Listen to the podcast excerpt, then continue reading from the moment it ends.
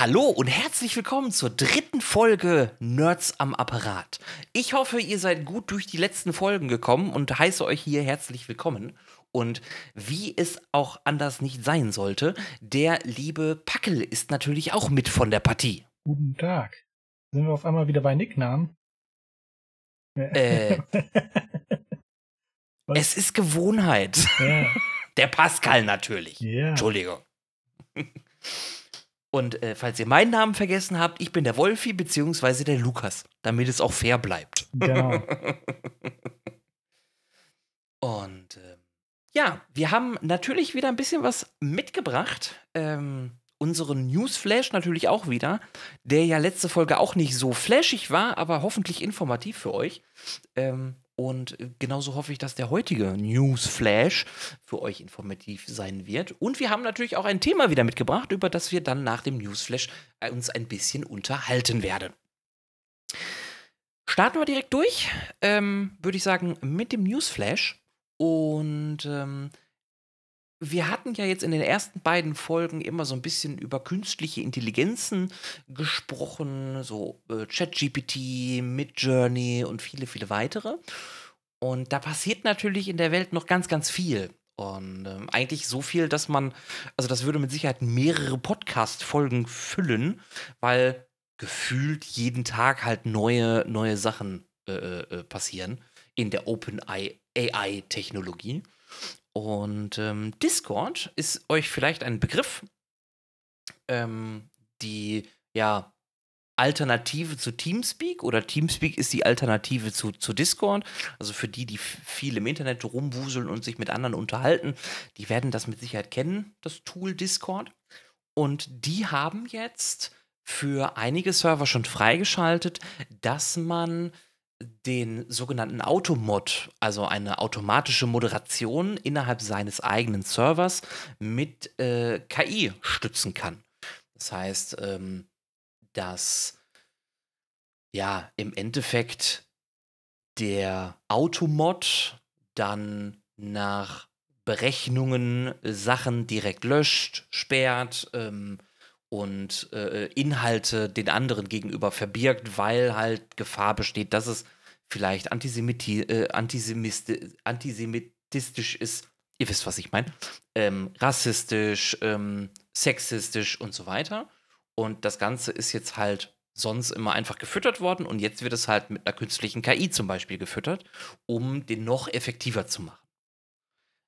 Die Gefahr dabei ist natürlich, dass es zu so einem sogenannten Overblocking kommt. Also, dass halt viel zu viele Inhalte als eigentlich schädlich äh, identifiziert werden und dann natürlich auf dem jeweiligen Discord gesperrt werden. Und dann muss natürlich der Serveradministrator und seine Moderatoren händisch nochmal dran, um das Ganze zu korrigieren. Ja, das kommt halt immer darauf ein bisschen darauf an, wie ähm, so eine KI trainiert wird. Ähm, wenn die natürlich auch trainiert wird zu positivem Umgang untereinander, äh, dann ist das weniger ein Problem. Aber wenn du zum Beispiel eine KI hast, die halt nur ähm, darauf trainiert ist, Bösartiges zu erkennen, dann kann sie auch nur Bösartiges erkennen. Und dann gibt's halt auch häufiger ähm, False Positives.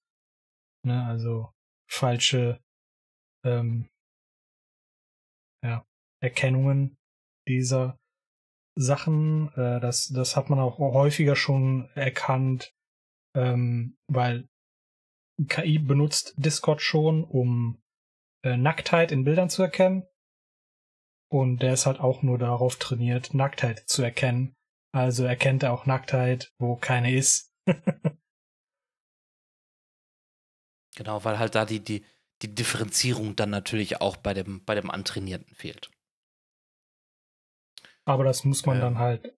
Ne, deshalb ist es ja auch eine Testphase, die müssen halt gucken, wie, wie es funktioniert, was noch verbessert werden kann. Da wir selber äh, keinen Zugriff drauf haben, weil das wahrscheinlich erstmal nur im englischsprachigen Raum äh, in, in den Einsatz geht, weiß ich nicht. Genau, aber es wird mit Sicherheit rüber, rüberschwappen, weil Automod funktioniert ja auch im deutschsprachigen Raum, auch für deutsche Server. Ähm, ja, aber weil, und, weil du äh, den halt selber einrichten musst, ne? Also. Genau. Aber, ähm, also das, das Positive davon ist halt einfach, dass du, dass Nachrichten halt im, im Vorhinein äh, weggeblockt werden, bevor sie überhaupt gepostet werden. Ne? Ja. Sonst ist ja, es ja eigentlich immer so in Foren. KI, muss ja auch erstmal ein Verständnis für die Sprache haben. Sonst gibt es genau. nur noch Fehlinterpretation. Ja. Und da, dass genau. sie mit Englisch anfangen, weil das halt die meistgesprochene Sprache ist auf der Plattform, ergibt ja Sinn.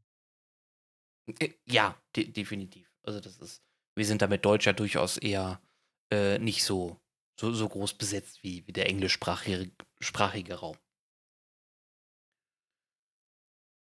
Ähm, wo wir aber auch bei, bei KI sind, äh, ich glaube, du, Pascal, du hattest auch noch ein paar Neuigkeiten aus äh, ja, der Open, Open, Open AI-Welt. Genau, Open äh, AI äh, hat jetzt ähm, oder ist, ist dabei, äh, den JetGPT zu erweitern.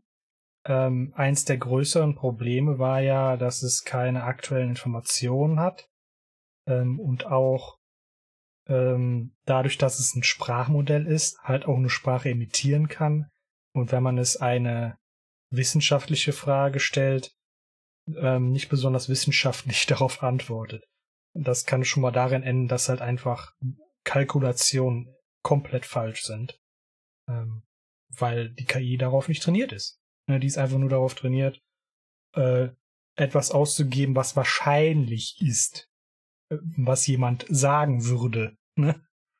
Nicht unbedingt, um jetzt Matheaufgaben zu lösen. Die kann es manchmal, ne, aber manchmal auch nicht.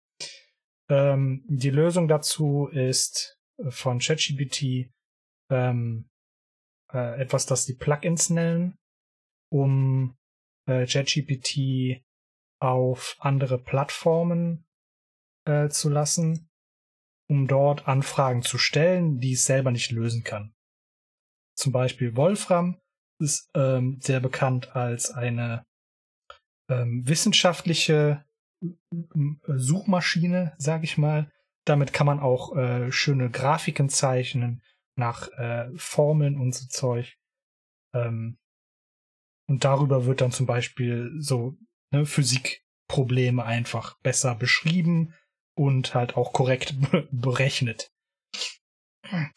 Ähm, es gibt aber auch ähm, Zugänge zu äh, äh, Restaurantdatenbanken, wo, wo es dir dann halt auch dabei helfen kann, zum Beispiel äh, ähm, ne, Tagesplanungen zu veranstalten, Rest, äh, Reservierungen äh, zu vereinfachen, Flüge zu buchen, so so ein Zeug, ne? Also, das wollen sie halt erweitern. Halt mit diesen Plugins. Wer die entwickelt, keine Ahnung. Weil man muss halt auch erstmal ähm, interpretieren, was, was die KI selber halt möchte oder machen möchte, ne? Und das dann halt so äh, in das Plugin füttern, dass da doch die richtigen Daten wieder rauskommen. Da bin ich mal gespannt, wie das dann tatsächlich funktioniert.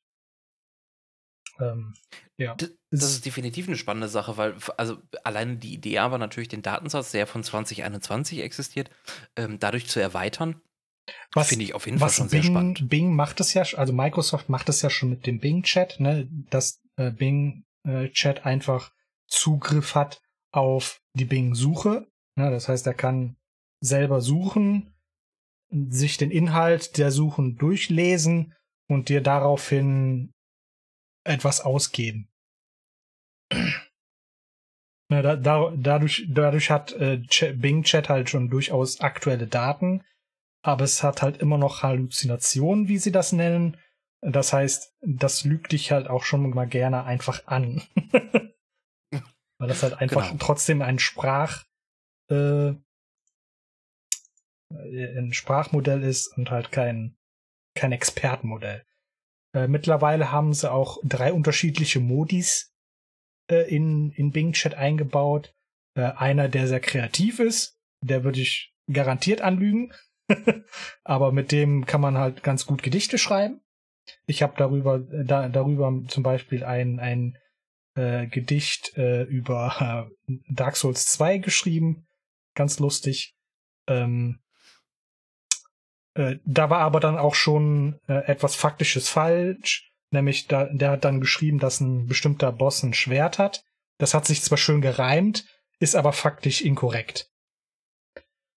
ne? So eine Sache. Hm. Und dann hast du halt noch zwei hm. andere Modis. Einer, der ist so ein bisschen ausgewogener und einer, der, der darauf äh, bezichtigt äh, ist, ein bisschen faktischer korrekt zu sein. Ne? Der kann trotzdem immer noch äh, ähm, die Unwahrheit ausgeben, aber er ist darauf trainiert, äh, ja, Fakten auszugeben. Und daher, die machen auch, auch ganz gutes Zeug. ja, ja, vor allen Dingen ähm, dadurch, dass natürlich auch äh, KI in den Geschäftsbereich natürlich auch immer mehr Einzug erhält und ähm, natürlich auch so Sachen wie, wie Microsoft Copilot äh, den, den, den Weg in, ins ja, Arbeitsnetz finden, sage ich mal. Ähm, Microsoft ist ja, die sind da hinterher, weil das natürlich eines der Tools ist, mit dem man zukünftig arbeiten können, sollten, müssen, tun. Oder ja, so. da, äh, genau. Microsoft startet ja auch aktuell ihr Copilot-Programm. Ähm, die haben das ursprünglich mal mit GitHub Copilot begonnen. Äh, das war ja ein, ein Pilotprogramm, um ähm, dir beim Programmieren zu helfen.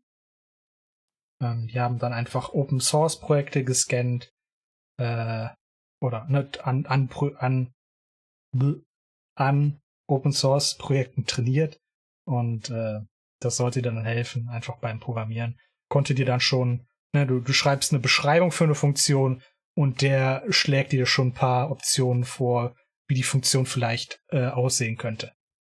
Und dann brauchst du das nur noch anzupassen. Eigentlich eine genau. ganz coole Idee. Äh, die hatten allerdings ein paar rechtliche Probleme, weil teilweise hat, der, hat die KI dann einfach eins zu eins Sachen kopiert ähm, und den, den Entwickler aber nicht auf die Lizenzen aufmerksam gemacht. weil teilweise kannst du zwar den Code benutzen, aber du musst dann trotzdem den, ne, den or originellen Erschaffer benennen in deinem Code. Und das, das ist dann natürlich schwierig. Macht die KI natürlich nicht. Die, die kennt die Lizenz ja nicht. Ähm, ja, genau. Und, ja. und, und Copilot soll ja dann, also ne, GitHub ist natürlich für Programmierer, ja. aber Copilot, wenn ich Copilot das so richtig für, in, für im, im Sinn hat, wird dann genau. in, in deinen Office-Programme integriert und kann dir zum Beispiel helfen, ähm, Schlussfolgerungen aus deinen Excel-Daten zu geben. Äh, kann dir helfen, dabei die richtigen Grafiken für deine Tabelle zu erstellen. Ne? Einfach nur, um genau, dir oder, Geld, oder einfach nur um dir Zeit zu ersparen. Ja, oder PowerPoint-Präsentationen äh, zu modifizieren und, und, genau. und, zu verbessern. Richtig, du kannst auch, ähm, so, so wie ich das verstanden habe, in der Zukunft dann halt, na, hast du eine Excel-Liste und sagst dann einfach, ich möchte hieraus eine Präsentation machen und der ballert dir halt schon eine halbfertige Präsentation zusammen. Ne? Halt auch ziemlich cool. Ja. Und dazu kommt ja mit der integrierten Design-Idee-Funktion bei, bei PowerPoint, die ja schon existiert, wo dann Bilder passend gekroppt werden, ja. äh, ansehnlicher für eine PowerPoint-Präsentation zusammengefurschtelt werden. Äh, dann in Kombination mit Copilot stelle ich mir spannend vor. Also würde mein Arbeitsumfeld mit Sicherheit erleichtern und vielleicht spannende neue Funktionen mit reinbringen, um Präsentationen auch einfach lockerer zu gestalten und nicht dieses, ich mache eine Folie auf und habe. Ähm, 20 Absätze mit, mit äh, drei Tabellen und 24.000 Bilder. So, Richtig, äh, der kann dir auch helfen, deine Präsentation zu optimieren. Ne? Wenn du schon eine fertig hast genau. und du sagst, ey, das ist zu viel, dann sagst du einfach hier Copilot, guck mal drüber, ähm, such mir halt das Wichtigste raus und konzentriere dich darauf und schreib meine Präsentation um. Deswegen. Also äh, künstliche Intelligenz bzw. OpenAI äh, Open ähm, findet überall seinen, seinen Weg rein und soll dazu dienen, ähm, Arbeits, also Arbeitsplätze nicht zu ersetzen oder gar zu, zu, zu tilgen, sondern wirklich um, um effektiver arbeiten zu können. Genau, das ist und ein Werkzeug. Das wäre natürlich, ja. genau, es ist ein, ist, ein, ist ein Werkzeug. Aber auch die, die, die Kehrseite davon ist, dass natürlich sich auch zum Beispiel der Deutsche Ethikrat mit der künstlichen Intelligenz ähm, beschäftigt und auch beschäftigen muss natürlich, ähm, um, um zu gucken, wie weit darf KI gehen. Genau. Beziehungsweise Gerade in Verbindung jetzt, wie, wie ich gesagt habe, mit den JetGPT-Plugins, ne, wenn diese Sprach-KI äh, jetzt aus einmal auf einmal ausbrechen kann, dann muss man halt auch ähm, darauf bedacht sein, äh, was sie mit diesen Plugins anstellen kann. Ne? Also sie sollte jetzt nicht auf einmal Bestellungen auslösen können und sowas. Ne? Das ist genau. kritisch.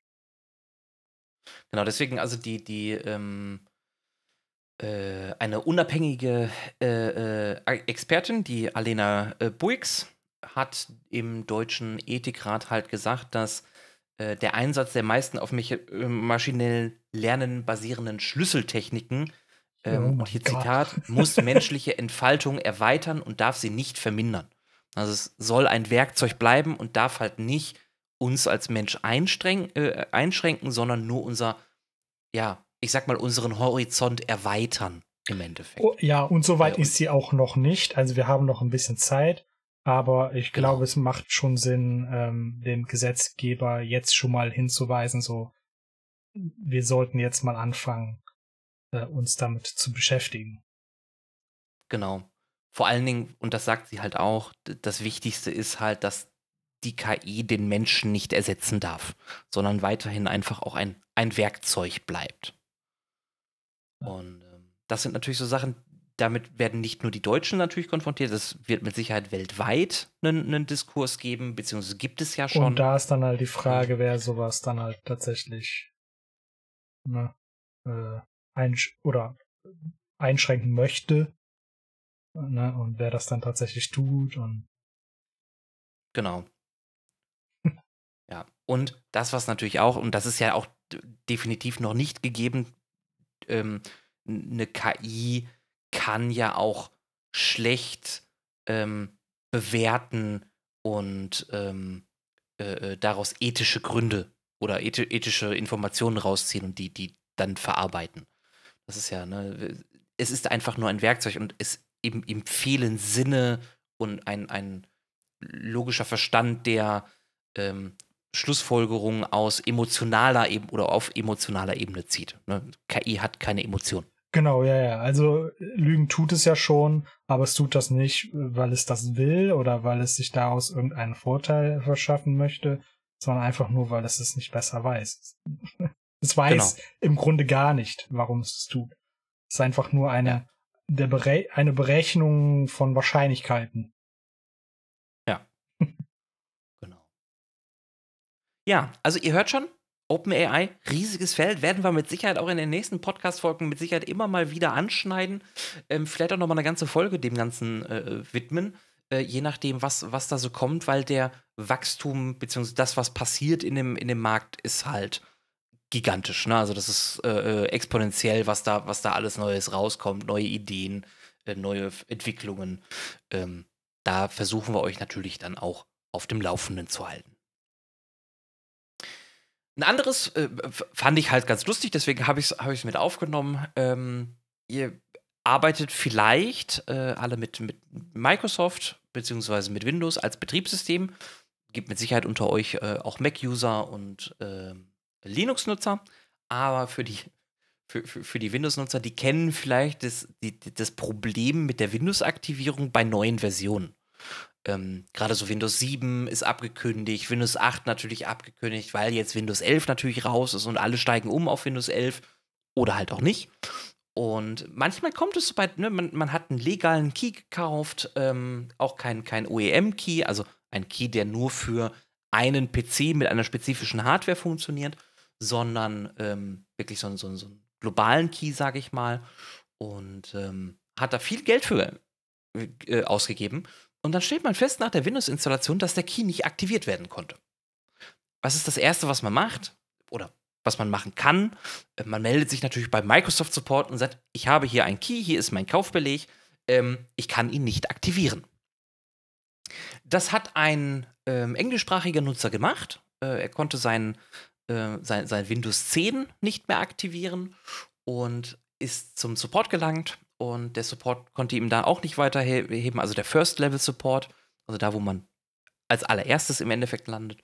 Und der wurde dann weitergereicht an den offiziellen Microsoft Support. Und der hat sich dann kurzerhand auf seinen Rechner aufgeschaltet und hat dann auf ähm, einen PowerShell-Befehl, also ein, ein, Anwendungsbefehl im Endeffekt äh, ausgeführt und hat ein GitHub-Repository runtergeladen, was nichts anderes ist als eigentlich einen Crack. Also er hat die offizielle Windows-Lizenz mit einem Crack-Tool aktiviert. Und das hat ja. mich ein bisschen stutzig gemacht, weil ähm, man würde ja eigentlich meinen, das ist offiziell, das sollte ja funktionieren, er kriegt vielleicht einen anderen Key, damit es funktioniert. Man greift einfach dann auf die einfache Methode und crackt halt einfach das Windows. Ich meine, ähm, wenn, wenn es jemand darf, dann ist es Microsoft. Äh, solange das vernünftig dokumentiert ist und der Kunde dann nicht hinterher dasteht und seine, weißt du, dann wieder eine Rechnung reinbekommt, so, ey, wir haben herausgefunden, dass sie eine illegale Windows-Installation nutzen. Na. ja. Dann ist es in Ordnung. Ja, deswegen. Finde ich auch. Also, ne, wir, wenn wir das privat machen würden, das wäre so du, du, du. Aber so, klar, wenn es Microsoft selber macht, völlig, völlig legitim, weil es ihre Software. Und wenn sie sich für den Weg entschieden haben, dann äh, ist, das, ist das auch in Ordnung. Ähm, dann, da hat mich die Überschrift gecatcht, ich bin ganz ehrlich. Die Bundesregierung hatte gegen ihren Datenschutzbeauftragten äh, geklagt. Äh, na, namentlich ist der Datenschutzbeauftragte der Herr Ulrich Kleber, äh, Kelber, Entschuldigung, Herr Kelber. Und der hat der Bundesregierung untersagt, eine Facebook-Seite zu betreiben. Und die Begründung dahinter ist, dass Herr Kelber der Meinung ist, dass der Betreiber einer sogenannten Facebook-Seite auch für Datenschutzfragen verantwortlich ist. Und die Bundesregierung sieht das anders und sagt, nee, dadurch, dass wir Nutzer der Seite Facebook sind, ist auch Facebook für Datenschutzfragen verantwortlich und hat gegen diese Entscheidung beziehungsweise diesen, diesen äh, äh, ja, durch, gegen den Datenschutzbeauftragten halt äh, Klage eingereicht. Und das finde ich eigentlich relativ spannend, weil das ist ja, äh, es könnte einen Präzedenzfall schaffen, weil die Frage ja auch immer noch eigentlich offen ist, wer ist überhaupt verantwortlich für zum Beispiel so eine Facebook-Seite, ähm, für, für äh, generell Seiten, die auf einem, auf einer Anbieterplattform äh, betrieben werden. Und ähm, da wird jetzt natürlich ein riesiger Stein ins Rollen gebracht, ähm, den man mit Sicherheit auch verfolgen sollte. Ja, das, das Hauptproblem ist aber halt auch, dass ähm, Facebook vermutlich die Datenschutz äh, oder den, zwar das Datenschutzrecht in, in, in Deutschland oder in der EU halt einhält, einfach dadurch, dass sie bei Accounterstellungen schon alle möglichen ähm, ja, Datenrechte einfordern oder ne, dann mhm. äh, sich da auf jeden Fall rechtlich, rechtlich ja. absichern. Ähm, aber eine Bundesregierung sollte natürlich durchaus äh, weiß nicht, sensibler mit den Daten umgehen. Ja. Definitiv. Das sagt Kelber ja auch. Uh, uh, uh.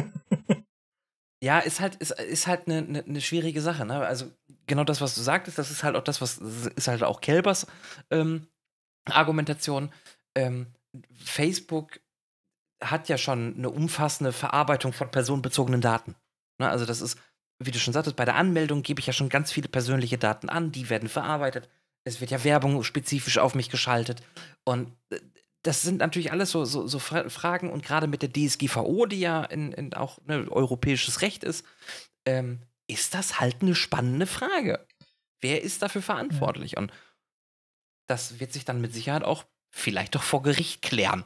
Also ich glaube, ich, weiß es ich, nicht. ich glaube, ich, ich sehe das schon so, dass ähm, das ist jetzt meine persönliche Meinung. Ne? Ich bin kein Anwalt. ich bin auch nicht die Bundesregierung. Äh, Ähm, aber ich sehe das schon so, dass äh, Facebook für den Datenschutz verantwortlich ist. Auch wenn sie keinen haben. Ne? Aber so rein rechtlich gesehen. Ähm, und ähm, ich, ich sehe jetzt einen Facebook-Auftritt der Bundesregierung jetzt nicht so schlimm. Einfach deshalb, weil sich niemand für die Bundesregierung einen Facebook-Account erstellt.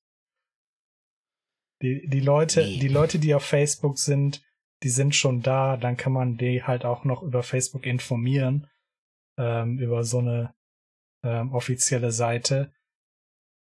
Äh, da, da wird jetzt niemand hingehen und sehen, oh, Bundesregierung hat eine Facebook-Seite, da mache ich mir jetzt auch einen Account und gebe deshalb meine Daten ab. Das ist ja Quatsch. Das macht Also ich hoffe, dass ihr das nicht tut. Also tut das nicht. Also wenn ihr das vorhabt, tut es nicht. Aber ist auch meine persönliche Meinung. Nee, hast du, hast du vollkommen recht, ja. Das weiß ich nicht. Ähm, Wie gesagt, das, das muss ja jetzt im Gericht klären, ob ich recht habe oder nicht. Stimmt auch wieder, ja. also ich, ich sehe es wie du, ja. sa sagen wir so. Ähm, dann würden wir euch gerne noch, noch vor etwas warnen. Ähm, vielleicht der ein oder andere, der mit Sicherheit technisch ein bisschen bewanderter ist, der hat von Emotet gehört. Ähm, Emotet ist eine sogenannte Ransomware, also Schadsoftware, die 2018 ihr großes Unwesen im, in, in, im großen Interwebs äh, getrieben. Ja, nicht hat. nur im Internet, ne? auch äh, in, in äh, größeren Firmennetzen. Ja, äh, äh, genau. Da, da ich ja als äh, IT-Assistant arbeite in einem, in einer Tochtergesellschaft einer größeren Firma, war das durchaus ein Thema, mit dem ich mich beschäftigen musste. Äh, ja, auch, auch ich musste mich äh, als, als Mitarbeiter eines IT-Systemhauses ähm, auch, auch mit Emotet beschäftigen.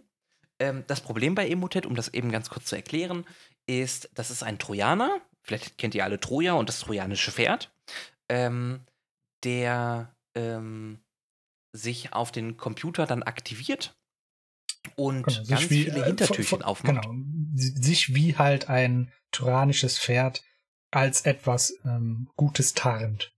Oder als etwas genau. harmloses genau. tarnt.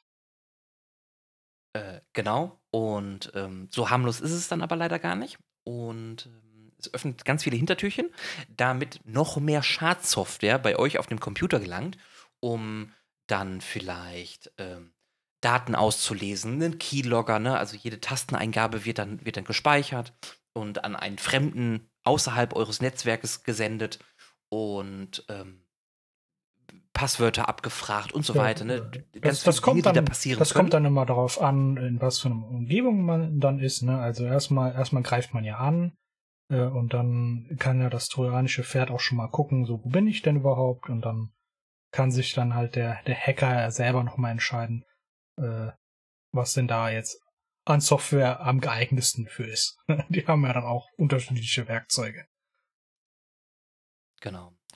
Ähm, das Problem daran ist, Emotet ist halt wieder zurück und tarnt sich wieder als E-Mail-Anhang äh, aber unter anderem auch als OneNote-Datei. Also Microsoft OneNote äh, hat ein eigenes Dateiformat und ähm, das ist dann in der ZIP-Datei verpackt oder so mitgesendet. Und ähm, über das Öffnen dieser OneNote-Datei holt man sich diesen Trojaner ins Haus und damit auch ganz viele andere böse Buben. Ja. Und deswegen hier nochmal einfach ganz klar, auch von, von uns der Warnhinweis, öffnet keine E-Mails, äh, dessen Absender unbekannt für euch ist, öffnet schon gar keine ZIP-Dateien, wenn ihr euch nicht hundertprozentig sicher seid, dass die Person, vielleicht eure Eltern oder Freunde und Bekannte, euch wirklich gerade eine E-Mail geschickt haben mit einer ZIP-Datei. Und ihr ähm, müsst halt auch leider davon ausgehen, dass eure ähm, Virensoftware den Virus möglicherweise gar nicht erkennt. Hm. Genau. Ist halt ähm, leider. Microsoft so. kennt das Problem. Ja, ja, Microsoft kennt das Problem mit der OneNote-Datei, ja. arbeitet auch daran, um dieses Phishing zu verbessern. Das kann aber dauern und auch das ist keine Garantie dafür, dass das auch wirklich immer hundertprozentig funktioniert. Genau, weil es gibt keinen die, hundertprozentigen die Hacker Schutz. werden auch ständig ihre Signaturen verändern, ihre Programme verändern, so dass sie halt nicht erkannt werden. Das ist ja auch der äh, deren Ziel. Ne? Genau. Ne, und das ist ähm, ganz, ganz, ganz schlimm ist das gerade mit diesem Spearfishing, ne, also das gezielte Aussuchen einer Person und ihr, ihr dann eine, eine gezielte E-Mail zu schreiben. Genau, Zum Beispiel, teilweise haben die dann halt über Passwortleaks oder so Zugang zu deinem E-Mail-Account oder so bekommen. Die werden halt erstmal nichts machen, sondern erstmal nur den E-Mail-Verkehr lesen, um ein Gespür zu, dafür zu bekommen, wie, wie du in einem, äh, in einem Betrieb arbeitest, mit welchen Leuten du Kontakt hast. Und dann gehen sie irgendwann hin und äh, schreiben dann E-Mails als du an andere Personen, mit denen du arbeitest, ähm, schreiben die E-Mails auch so als ne, in deiner Sprache. Ähm, die, die sind da relativ clever, benutzen vielleicht auch KI, um solche E-Mails zu schreiben, ähm, wenn sie der, der, der Sprache nicht mächtig sind. Ähm, und ja, gehen dann gezielt auf solche Personen ein, die dann möglicherweise Genau. auch nicht besonders technisch versiert sind und die dann einfach Vertrauen äh, einfach in diesen E-Mail-Verkehr haben. Ja, genau. Das ist, ne, das, und dieses Spearfishing ist auch was anderes. Vielleicht habt ihr das auch alle schon mal, schon mal bekommen. Ähm, der, der, der Scheich aus äh, äh, Nordafrika, der zwei Millionen zu vererben hat und äh, bitte melde dich unter dieser E-Mail-Adresse. Ähm, das ist kein Spearfishing, das ist einfach, äh, da hat irgendjemand eure E-Mail-Adresse rausbekommen und ihr seid Teil einer, einer ist- Massen-E-Mail an, an, an Hunderte, an Tausende Personen. Ähm, in der Hoffnung, dass irgendjemand dann da draufklickt. Genau, das ist dann normales Phishing. Ne? Mit einer Angel kann man sich das vorstellen, wo man einfach eine Angel auswirft und irgendwer wird schon beißen. Ne? Und bei Spearfishing, Genau. das kommt halt aus dem Walfang. Ne? Du gehst halt wirklich zu dem Wal hin und stichst mit deinem Speer in ihn rein.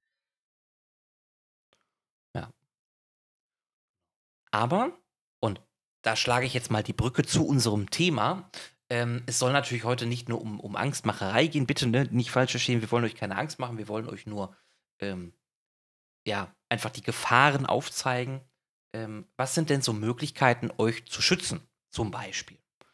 Ähm, ich glaube, eine sehr gute Methode, auch keine perfekte, ne, auch äh, das muss gesagt sein, auch keine perfekte Möglichkeit, ist aber die Zwei-Faktor-Authentifizierung. Genau, das, das schützt vor allem gegen Passwortdiebstahl. Genau. Ähm, ganz kurz erklärt, was ist eine Zwei-Faktor-Authentifizierung? Ähm, grundsätzlich ist es ja so, wenn ihr euch zum Beispiel bei Amazon oder Facebook oder Twitter oder bei eBay einloggt, dann werdet ihr immer nach eurer E-Mail und eurem Passwort gefragt. Das ist ein Faktor. Ne? Also das ist wirklich das ganz normale E-Mail und Passwort. Die Zwei-Faktor-Authentifizierung fügt eurer E-Mail und eurem Passwort eine, ja, ein, ein, eine, eine zweite Möglichkeit beziehungsweise eine Ergänzung mit hinzu, dass ihr zum Beispiel euer Smartphone in der Hand haben müsst, ähm, wo dann eine SMS oder ein, ein per App, ne, so ein Authentifikator, ein Code generiert wird, den ihr dann zusätzlich zu eurer E-Mail und eurem Passwort eingeben müsst.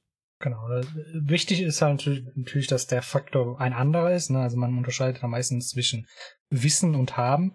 Ein Passwort weiß man, ne? das kann aber, das Wissen kann geklaut werden. Ähm, aber dann hast du halt immer noch etwas, das du hast. Dein Smartphone.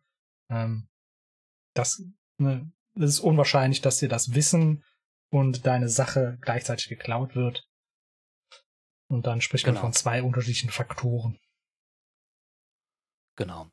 Und auch da gibt es leider Unterschiede.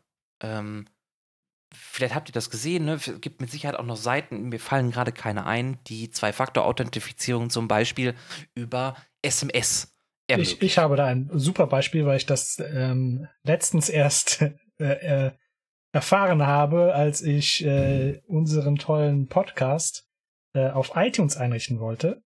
Wenn man keinen Mac hat Oh. und einen iTunes-Account hat, dann muss man, also man muss jetzt für einen Apple-Account äh, eine Zwei-Faktor-Authentifizierung haben und die geht ohne Mac, ohne, ohne ein iPhone, nur über SMS. Oh Gott. Ja. Aber, aber, also. ja. So, warum? Kann man machen. Warum ist SMS ein Problem? SMS äh, ist ein Problem, weil dein ähm, Mobilfunkanbieter äh, anfällig ist für Angriffe. Äh, die nennt man dann meistens so Social Engineering. Das heißt, jemand, jemand ruft bei deinem Anbieter an, hat bereits private Informationen über dich äh, und gibt sich dann als du aus, um sich selber eine neue SIM-Karte zuschicken zu lassen. Und damit ist die Zwei-Faktor-Authentifizierung über SMS halt hinfällig, weil jetzt hat ja der andere, also der, der böse Bub, hat ja jetzt eure, eure Handynummer und kriegt alle eure SMS. Korrekt. Das gleiche gilt aber auch für Zwei-Faktor-Authentifizierung über E-Mail. Ähm, das ist vielleicht schon mal ein bisschen komplizierter, weil ähm, im besten Falle habt ihr, ich sag mal, für eBay und eure, euer E-Mail-Postfach zwei unterschiedliche Passwörter. Aber das, was der Angreifer ja dann schon kennt, ist zum Beispiel eure E-Mail-Adresse. Ne, weil ihr euch zum Beispiel mit äh, abc.web.de anmeldet. Und ähm, dazu muss es ja dann eine dementsprechende E-Mail-Adresse geben. Das heißt, er weiß, at web.de, er meldet sich also bei web.de an und versucht dann halt vielleicht über Brute Force oder andere Techniken, vielleicht aus Social Engineering, euer Passwort rauszufinden für euer E-Mail-Account. Und wenn er einmal Zugriff auf euren E-Mail-Account hat, dann haben wir das gleiche Spielchen wie mit der SMS. Er sieht eure E-Mails und die Zwei-Faktor-Authentifizierung via E-Mail kommt in euer E-Mail-Postfach. Und dann haben wir auch wieder den Salat und ist halt auch nicht so gut. Und, und in beiden Fällen gibt es halt auch noch das Problem, dass beide Fälle nicht verschlüsselt sind. Das heißt, jeder, der sich irgendwie dazwischen schalten kann, der kriegt die E-Mail oder die SMS halt auch. Man muss dann halt nur wissen, wie. genau. Also das ist, ähm, das ist schon mal gut, sollte die SMS oder E-Mail benutzen, aber ähm, weil es ist halt der zweite Faktor, aber sicher, es geht noch ein bisschen sicherer, würde ich, würd ich auch behaupten. Ähm, und da kommen wir dann in die, in die Riege auch der, der, der Applikationen, ne? also der, der Apps für euer Smartphone, ähm, teilweise natürlich auch Apps für äh, euren Computer. Ähm, das reicht von Google Authenticator über den Microsoft Authenticator, über ähm, Authy, für die, die zum Beispiel Twitch sehr aktiv nutzen. Ne? Die sind das erste Mal damit Sicherheit über Authy äh, äh, in, in Berührung bekommen. Ähm, aber es gibt halt auch äh, Passwortmanager, die eine Zwei-Faktor-Authentifizierung mit anbieten. Wobei ich das dann halt wieder ein bisschen, bisschen kritisch sehe, ähm, das Passwort nehmen der Zwei-Faktor-Authentifizierung gleichzeitig abzuspeichern. Weil dann. Wir haben den gleichen Salat, ja. Genau. Wenn, wenn der Hacker da einmal rankommt, dann hat er direkt beides. Das ist scheiße. Genau. ja. Das Problem, was ich halt aber mit, mit, mit Zwei-Faktor-Authentifizierung über App natürlich auch sehe, ist, ähm, die meisten Wert die Daten liegen ja irgendwo. Ne? Also das ist ja, ähm, es wird zwar auf meinem Mobiltelefon immer irgendwo ein, ein, ein Code generiert, der äh, generisch ist, der auch sich in, in einem Zeitraum X immer aktualisiert, aber zum Beispiel bei Authy äh, ist mir das halt auch bekannt, ähm, mein Authy auf dem Handy synchronisiert sich mit meinem Authy auf meinem Computer. Ja. Und diese Daten müssen ja auch irgendwo übertragen werden. Genau. Also das passiert ja nicht durch Magie und Zauberhand und alles ist toll, sondern diese Daten werden ja irgendwo hingeliefert. Ähm, Im besten Fall natürlich verschlüsselt, ne, über einen Server wird das dann weitergereicht an meinen Computer. Aber das ist natürlich auch Datentransfer, der ähm, abgefangen werden könnte, rein theoretisch. Und das ist so eine Sache, wo ich dann denke so, will ich das? Will ich das nicht? Muss Ähm, man dann abwägen, wie wichtig dir die Accounts sind. Genau.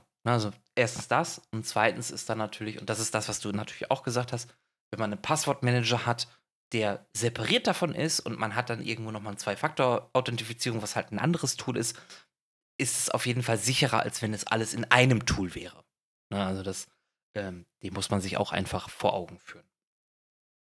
Ähm, was, glaube ich, ganz gut ist, ist, glaube ich, so, so ein Microsoft Authenticator, ähm, weil Microsoft einer der größeren Namen natürlich auch ist, genauso wie der Google Authenticator. Genau, der, der, der Original Google Authenticator, ähm, der, der, kann, der hat auch keinen Export und nix, da, da kannst du nicht drauf zugreifen. Äh, ja, also du kannst es nicht synchronisieren irgendwie. Ähm, genau. Ist halt dann immer ein bisschen umständlich oder wenn du das Handy verlierst, dann sind halt einfach deine Dinger weg. Genau, und ja, und das ist, das ist halt dann, dann, dann wirklich das, das große Problem, ne? Du verlierst dein Handy ähm, und äh, alle deine Authentika Authentifikatoren sind halt halt weg. Viel, viele Anbieter Manchmal haben, bieten, haben dann halt so Restore-Codes, die du dir irgendwo abspeichern kannst, mhm. womit du die, den Account wieder herstellen kannst. Aber auch nicht jeder hat das. Aber da ist dann. erstens das und zweitens, also mir ist es halt auch schon mehr als einmal passiert und das muss ich auch zu meiner Schande gestehen. Äh, ja, ich weiß, dass es diese Backup, also die Restore-Codes gibt. Ähm, ich habe sie mir aber manchmal nicht abgespeichert. Und dann wird es natürlich doof. Dann wird's doof, ja. Dann muss, ja, dann muss man sich, ne, äh, also wenn es um Spiele geht, zum Beispiel Guild Wars 2 damals, ähm, da musste man dann auch die Seriennummer seines, seines Spieles mit angeben. Ja, wenn die sowas ähm, überhaupt Vielleicht noch einen Kaufbeleg. genau, ne, um, um das dann zu restoren. Äh, geht nicht immer gut. Ja, also das. Deswegen, also Restore-Codes ganz klar äh, äh, abspeichern. Am besten im Passwortmanager. Das ist auch gut. Ja, aber, aber dann hast du es direkt wieder im Kennwort. ja. Ausdruck wäre, ja. glaube ich, also, so eine Geschichte. Gar nicht erst auf dem Computer haben, sondern physisch ausgedruckt. In den Ordner legen und wegschneiden, ja. ja. Stimmt. Weil da kommt kein Hacker dran. Also das muss dann ein Einbrecher für ihn erledigen. Genau. Und das ist dann wird dann schon wird schwierig. Es gibt aber noch eine dritte Möglichkeit, seine Daten zu sichern. Und ähm, das sind sogenannte Security Keys. Und die finde ich wieder sehr spannend und ich werde auf jeden Fall, ähm, also das ist fest für mich geplant, ähm, für, für große ähm, Produkte, sage ich mal in Anführungsstrichen, ähm, mir so einen Security Key anzulegen. Ähm, ich glaube, der, der, der, der bekannteste, der mit Sicherheit auch so seinen Namen macht, ist YubiKey. Ähm, das sind im Endeffekt wirklich meistens, nicht immer, meistens USB-Sticks, die ihr an eurem Rechner dann anschließen müsst, vielleicht auch noch mit Fingerabdrucksensor. Und nur solange dieser USB-Stick dann in eurem Rechner ist, könnt ihr euch dann zum Beispiel an äh, Seiten anmelden. Ja, das geht dann auch mit. Das ist, das, das ist dann auch ein, im Hintergrund ein sehr aufwendiger Authentifizierungs- äh, Handshake, nennt man das, ein Handschlag zwischen dem, dem Schlüssel und dem, dem Authentifizierungsserver, ne, um, weil der Schlüssel muss ja auch sicher gehen, dass da kein Schindluder mitgetrieben wird. Dass da niemand Unauthentifiziertes auf diesen Schlüssel zugreifen kann. Ja, genau. Und ähm, unheimlich praktisch, das, äh, äh so, so, so, so ein Key. Genau. Aber dadurch, dass das so das auf, halt das dass, dadurch, dadurch, dass das halt so aufwendig ist, unterstützen das nicht genau. sehr viele Dienste. Ja. Ähm, ich weiß, äh, zum Beispiel Microsoft unterstützt äh, YubiKey. Ja, Google. Also beziehungsweise Google so ein Security auch. Key. Genau, Google auch. Äh, ich glaube, Amazon noch nicht, ne? Das weiß ich nicht. Aber äh, äh, ein, einige, aber, einige also, Online-Banking-Systeme unterstützen es. Genau. Ähm, das Problem ist der Anschaffungspreis. Ähm, also so ein, mhm. so ein, so ein, so ein äh, YubiKey ähm, von, von Yubico, der kostet dann schon mal seine 50 Euro. Ne? Also das ist ähm, nicht, nicht, nicht, nicht gerade wenig, aber ähm, es schafft natürlich mehr Sicherheit. Absolute, ja. Also ähm, da gibt es dann überhaupt keine Restore-Codes. Wenn, wenn der weg ist, ist der weg. Dann genau. geht nichts. Also das ist, wenn deshalb, also ja. deshalb kann man meistens auch zwei angeben. Ne? Dann hat man halt einen wirklich im Tresor zu Hause liegen, damit der nicht wegkommt. Mhm. Weil wenn du einmal ausgelockt bist, dann bist du draußen. da geht nichts. Ja. Also, ähm, da müsstest du dann schon physisch in, in, in das, äh, beim Dienstleister hin, um da wieder in deinen ja. Account zu kommen, um dich zu verifizieren. Ja. Und also, aber das, das schafft halt wirklich, wie du, wie du schon sagtest, das schafft absolute Sicherheit. Ähm, das ist Äh, auch Absu absolut, ich hoffe, was dass das äh, Two-Factor Authentication angeht. Ne? Deine, genau. deine Session kann halt immer noch geklaut werden. Genau, da kommen wir aber gleich zu. Ich möchte noch Ja. mal eben ganz kurz zu, zu, zu, zu YubiKey. Äh, Vielleicht ist das für jemanden interessant und manchmal lohnt sich auch die, die Investition, ähm, weil gerade zum Beispiel, äh, wie du schon sagtest, Google-Account, äh, Apple, iCloud unterstützt ähm, diese Security Keys, Microsoft äh, unterstützt das. Ähm, wer vielleicht mit Kryptowährung handelt, Binance unterstützt es auch. Ähm, also ihr hört, ne, da gibt es ganz viele DocuSign für gerade im Geschäftsbereich, ähm, die äh, äh, äh, äh, ähm, ah, wi wichtige Dokumente, die über DocuSign unterschrieben werden. Ne? Ach so, ja, ähm, Bietet, bietet das auch an. Ähm, auch diverse Passwort-Safes bieten das an. Ne? Also Bitwarden, Passwort-Safe selber, ähm, die bieten das auch alle, alle an. Aber es ist halt noch nicht so verbreitet. Und ähm, da hoffe ich, dass das einfach, einfach mehr wird, weil das schon vieles ähm, erschwert. Ja. Wer das auch unter Ähm. anderem anbietet, ist, ist, ist YouTube. Also, du wolltest noch was sagen, ja? Ja, äh, mein, mein Arbeitgeber ist äh, da auch schon seit ein paar Jahren dran, äh, das vernünftig umzusetzen, dass das auch bei uns eingeführt wird. Das wird kommen, man weiß nur noch nicht genau wann. Ähm, und es, dadurch, dass es so komplex ist, auch von der Technologie her, dauert das manchmal einfach seinen, seinen, seinen Schritt. Aber ähm, rein, rein theoretisch ist es, ist es möglich. Und ich meine, ich bin mir aber nicht mehr hundertprozentig sicher, dass man sogar seinen Windows-Rechner über einen YubiKey sperren und entsperren kann. Das ist jetzt aber gefährliches Halbwissen. Yubi weiß ich nicht genau, aber es drauf gibt, fest. es gibt auf jeden Fall so Windows-Anmeldekeys, ja. Das wird dann auch Ja. bei uns in, auf der Arbeit dann eingeführt. Und das ist dann schon, schon sehr, sehr, sehr praktisch, weil wenn euer Rechner schon mal auch gesichert ist darüber, das äh, hilft manchmal schon. Ähm, wer das auch anbietet, ist YouTube. Aber, und das ist das, was der Packel äh, äh, sagte, ähm, der beste Security Key, das beste Passwort, ähm, helfen leider auch da nicht, wenn sozusagen, oder was heißt sozusagen, wenn die Session geklaut wird. Und das ist einem ich glaube sogar der größte englischsprachige äh, äh, Tech-YouTuber, ne? Oh. Glaube? Ich glaube leider Da, ist dadurch, größte. dadurch, dass die halt auch auf unterschiedlichen Kanälen verteilt sind äh, und äh, sehr allgemein Videos machen, glaube ich schon, ja. Ähm, dem ist leider ein, ein, ein, ein Misch Missgeschick passiert. Ähm, auch über Social Engineering ähm, und über leider bösartige Dateianhänge ähm, ist es passiert, dass man einem Benutzer an einem Computer die YouTube-Session hat klauen können. Was, was bedeutet das? Ähm, gr grundsätzlich, Packel, korrigier mich gerne. Äh, Pascal, korrigier mich gerne. Mein Ja. Gott. Ähm, wenn, ich, wenn, ich, wenn, ich, wenn ich was Falsches sage, aber im Endeffekt ist es nichts anderes. Ähm, wenn man sich an einem Computer anmeldet, dann möchte man ja nicht mit jedem Klick sich neu anmelden.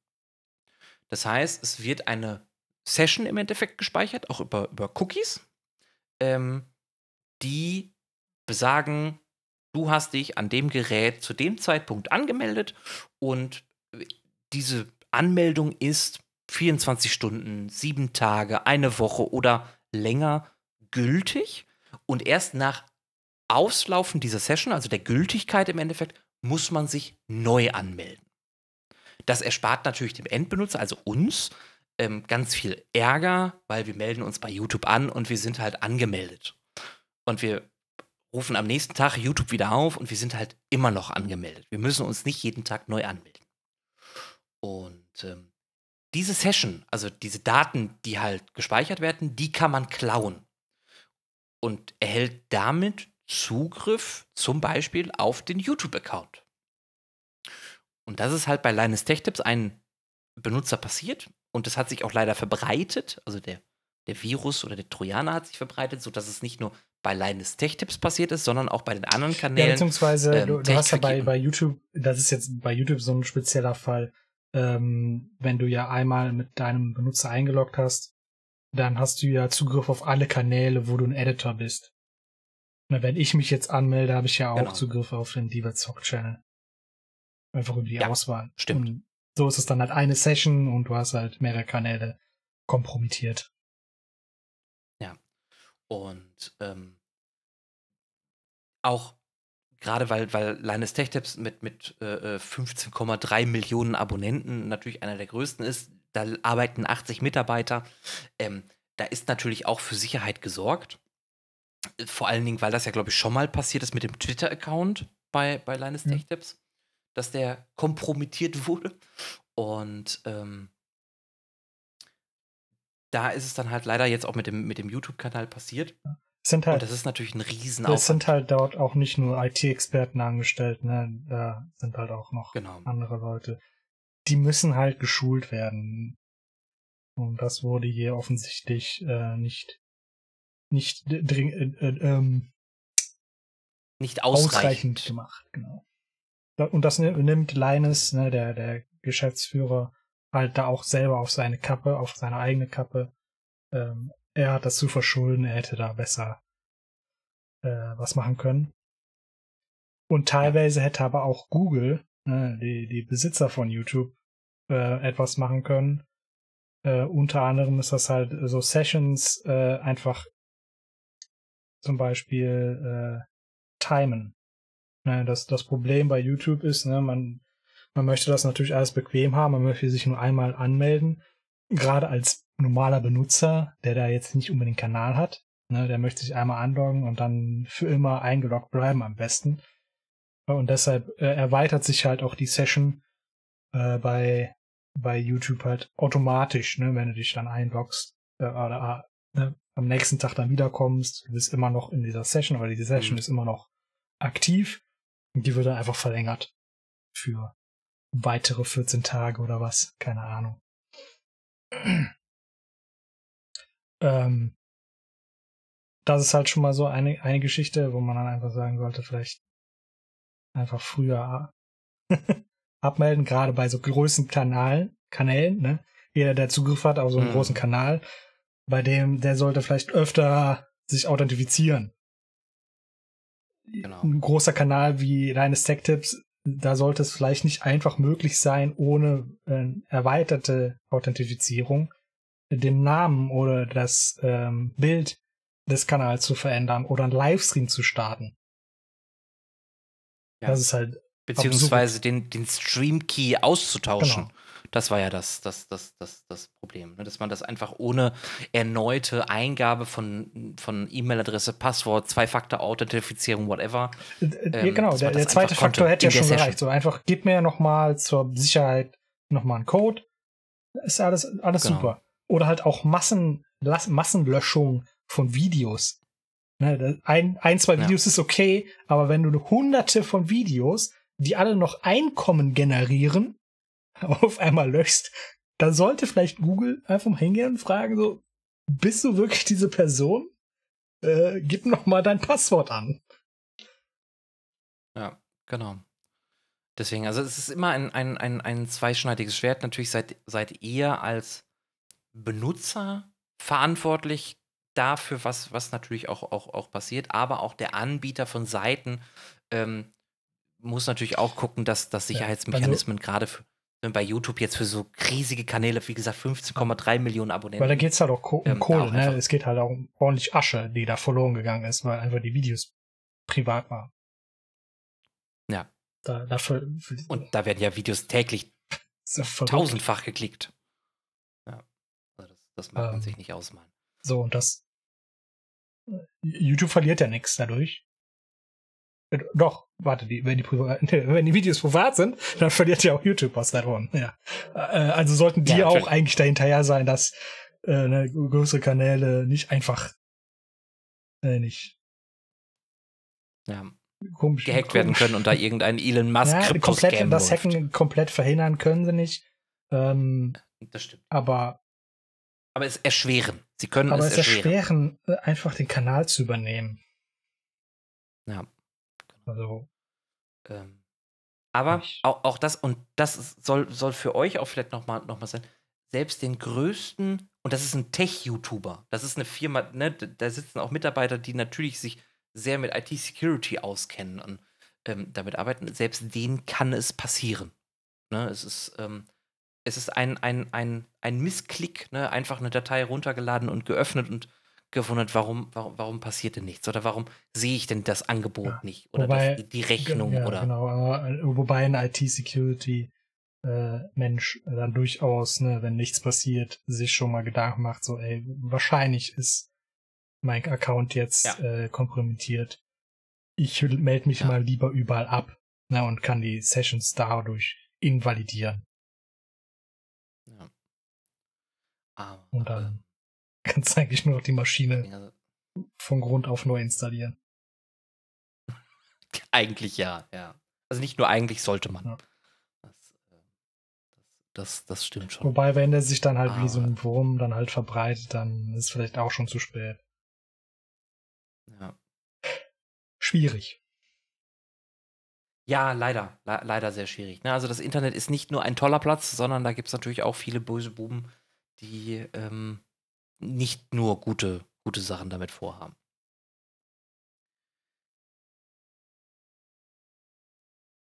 Ähm, wenn ihr euch für die Zwei-Faktor-Authentifizierung interessiert und da vielleicht auch nochmal ein sehr detailliertes Video zuschauen wollt, beziehungsweise ein detailliertes Video zuschauen wollt, dann packen wir euch in die Beschreibung eine direkte Verlinkung zum Kanal The Morpheus. Der hat da ein sehr ausführliches Video äh, gemacht zu den verschiedenen Methoden zur Zwei-Faktor-Authentifizierung und ähm, die Verlinkung ist dann in der Beschreibung mit dabei. Schaut da gerne bei, äh, drauf. Ähm, lasst euch da auch nochmal inspirieren von, von The Morpheus. Wirklich gutes Video. Und ähm, vielleicht entscheidet ihr euch ja selber auch nochmal eure Zwei-Faktor-Authentifizierung ein bisschen umzumodeln und da etwas sichereres zu wählen. Zum Beispiel einen Security Key. Dann würde ich sagen, sind wir auch schon am Ende der heutigen Folge ganz lieben Dank, dass ihr zugeschaltet habt und dass ihr es bis hierhin ausgehalten habt. Ich hoffe, euch hat die Folge gefallen. Und ähm, Pascal, ich bedanke mich für äh, äh, deine äh, tatkräftige Unterstützung. Und dann würde ich sagen, wir verabschieden uns. Bis zum nächsten Mal. Bis demnächst.